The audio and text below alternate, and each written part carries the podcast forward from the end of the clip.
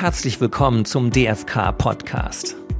Der Podcast für Fach- und Führungskräfte. Für eine gute Arbeitswelt. Für dich. Heute mit dem nächsten Teil unserer Podcast-Reihe Gesundes Führen in der Krise.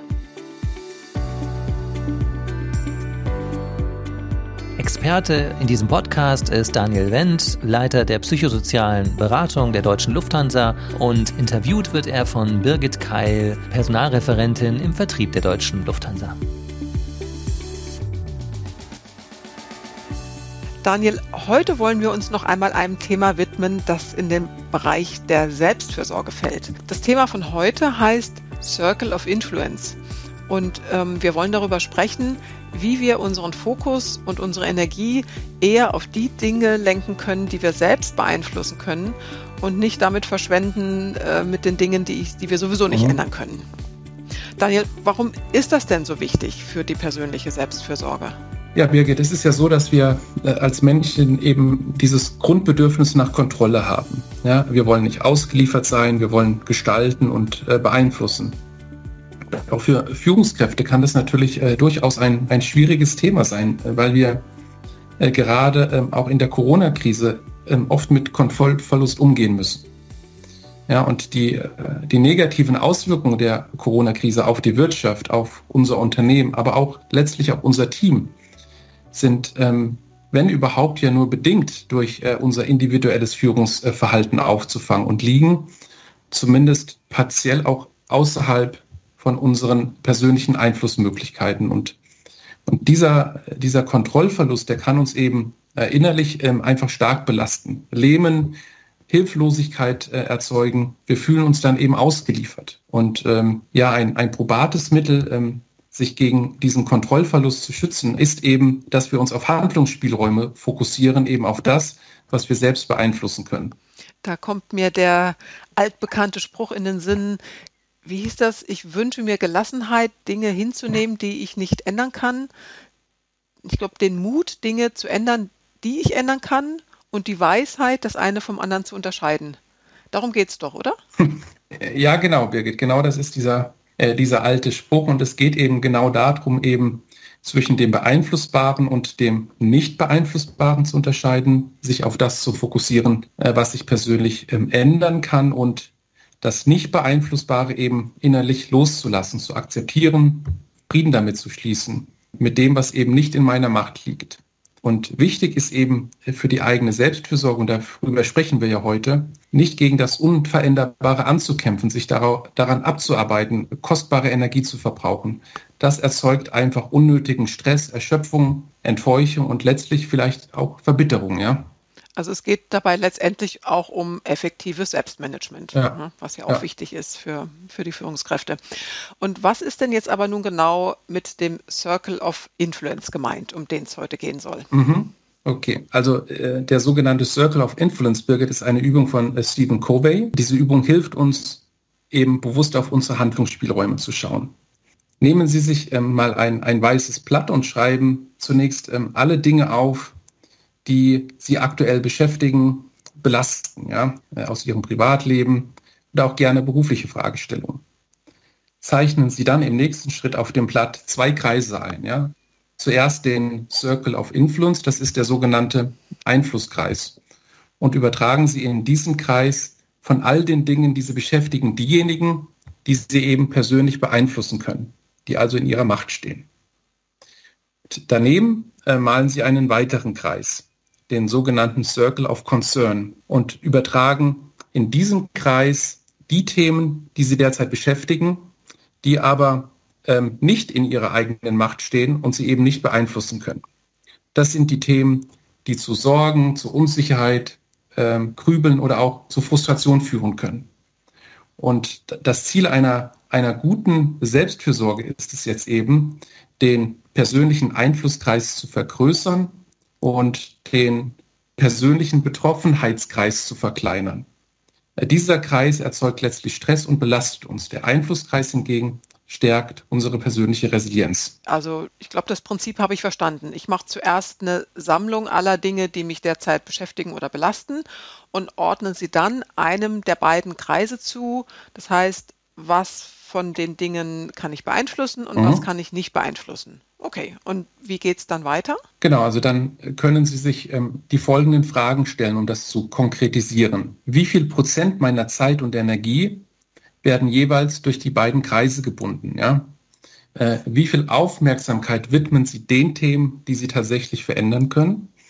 Und äh, wie viel Energie fließt dann aber auch äh, in Themen, die Sie nicht beeinflussen können, an denen Sie sich aber trotzdem sozusagen abarbeiten und aufreiben? Und fragen Sie sich dann weiter, was Sie konkret brauchen, um den Einflusskreis auszudehnen und die unveränderbaren Dinge zu akzeptieren. Gut, und wie kriege ich das dann hin, meine Energie oder auch meine Konzentration so bewusst in die Felder zu kanalisieren, die in meinem Einflussbereich liegen? Ja, schauen wir uns äh, nochmal die, die, Dinge in Ihrem persönlichen Einflusskreis ähm, nochmal genauer an. Ja?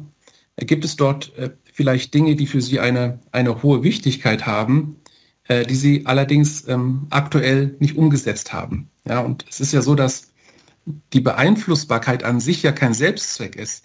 Es geht ja darum, äh, tatsächlich Einfluss zu nehmen, aktiv zu werden, zu handeln, äh, Veränderungen herbeizuführen. Nehmen Sie sich äh, mal konkret ein Thema heraus, das Sie weiterverfolgen und vertiefen wollen. Ich nenne jetzt mal das Beispiel der eigenen Gesundheit. Ja, Birgit, ich denke, äh, wir stimmen schon ähm, darin überein, dass meine eigene Gesundheit durch mein, mein Verhalten zumindest partiell beeinflusst werden kann. Wir befinden uns also äh, im Einflusskreis, dem, ja, dem Circle of Influence. Und, und fragen wir uns jetzt mal ganz ähm, konkret, ob es Aspekte meines Gesundheitsverhaltens gibt, die ich vielleicht jüngst vernachlässigt habe. Jetzt wie bei mir persönlich zum Beispiel die Ernährung im Homeoffice, ja. So, äh, und der nächste Punkt ist eben, dass wir jetzt mal einen ganz konkreten Veränderungsplan erstellen äh, mit äh, vielleicht den, äh, den, den folgenden Reflexionsfragen und Aussagen. Der erste Punkt ist, ich werde das und das bis dann und dann tun.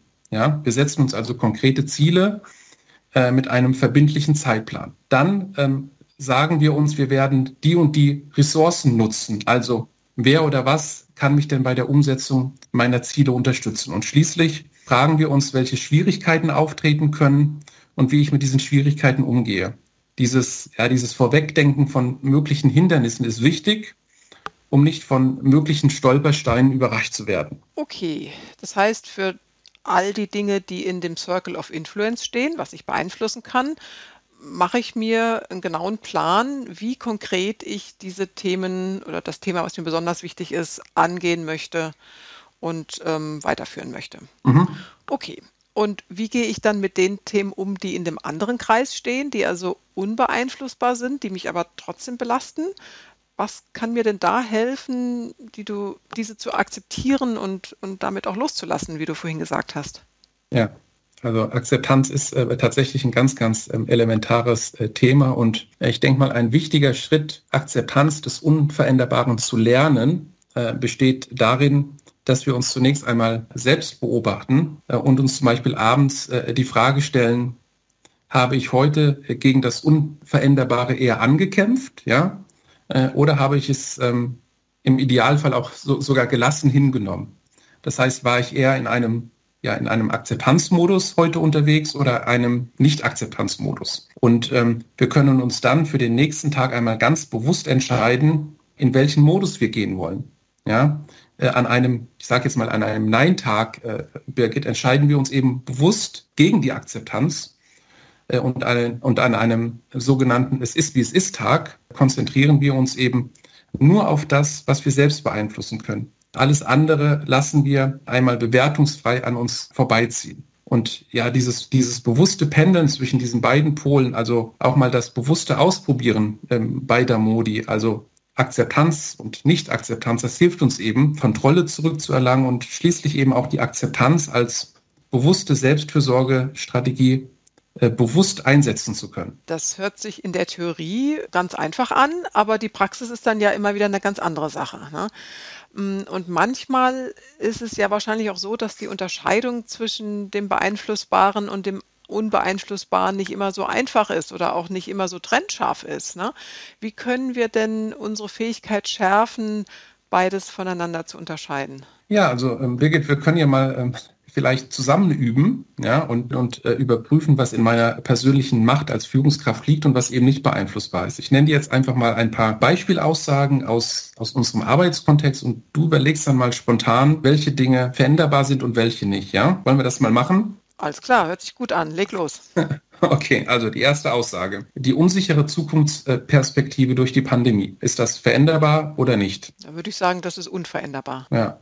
So, und was meinst du zu der nächsten Aussage? Der Spirit in meinem Team hat sich im letzten Jahr durch Homeoffice und Kurzarbeit stark verändert. Na, da würde ich vermuten, das ist veränderbar. Ja, okay. So, und äh, die nächste Aussage, äh, ich fühle mich durch meine direkten Vorgesetzten nicht ausreichend äh, gewertschätzt.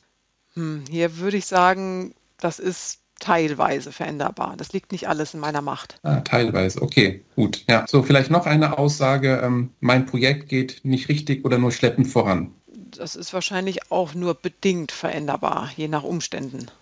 Ah, okay. Ja, ja, spannend, äh, Birgit. Wir sehen also, dass es eben durchaus äh, vorkommen kann, dass eben nur Teilaspekte einer, äh, einer Situation von uns beeinflussbar sind. Ja?